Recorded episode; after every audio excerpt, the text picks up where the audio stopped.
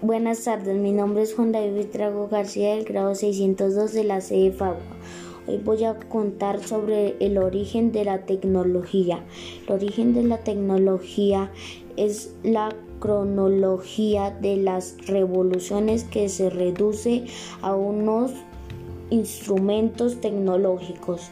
Es así como el conocimiento de la historia de la tecnología se abre paso desde la remota edad de piedra hasta la época actual, donde da inicio a una nueva sociedad del conocimiento y la introducción a la tecnología donde cuyas tecnologías nuevas son la comunicación y la tecnología.